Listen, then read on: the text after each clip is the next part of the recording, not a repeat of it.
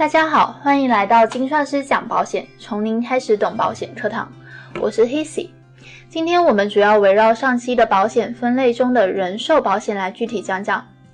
首先，我们先来区分以下两个很相近的名词，一个是人身保险、人寿保险。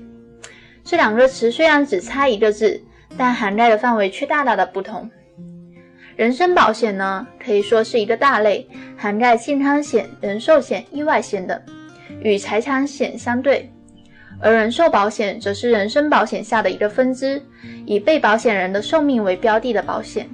就比如说，水果是一个大类，而苹果是其中的一个小类。那么，人寿保险又包含什么保险呢？我们常见的定期寿险、终身寿险、两全寿险等，都是属于人寿保险下的一个重要的组成部分。定期和终身的寿险都是以死亡为给付条保险金条件的人寿保险，只不过保险期限有所区别。如果保险期限为固定年限，那就是定期寿险；如果保险期限为终身，那就为终身寿寿险。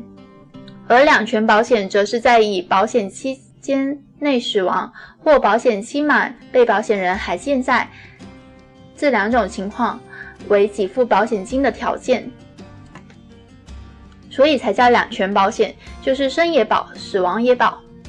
那有人会问，养老金是不是也属于人寿保险？答案是当然的，养老金属于人寿保险下的年金保险。那么年金保险又是什么呢？年金保险是指以生存为给付保险金的条件，按约定分期给付保险金，有点像你种了一棵树，这棵树每年都会结些果实给你吃。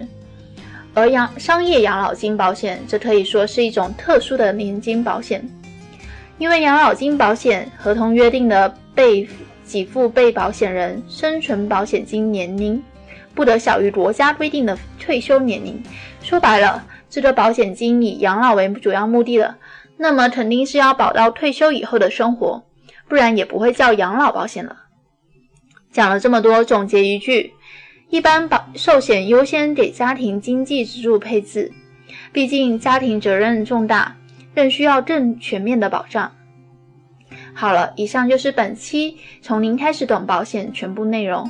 大家有啥建议，可以在评论区留言，谢谢。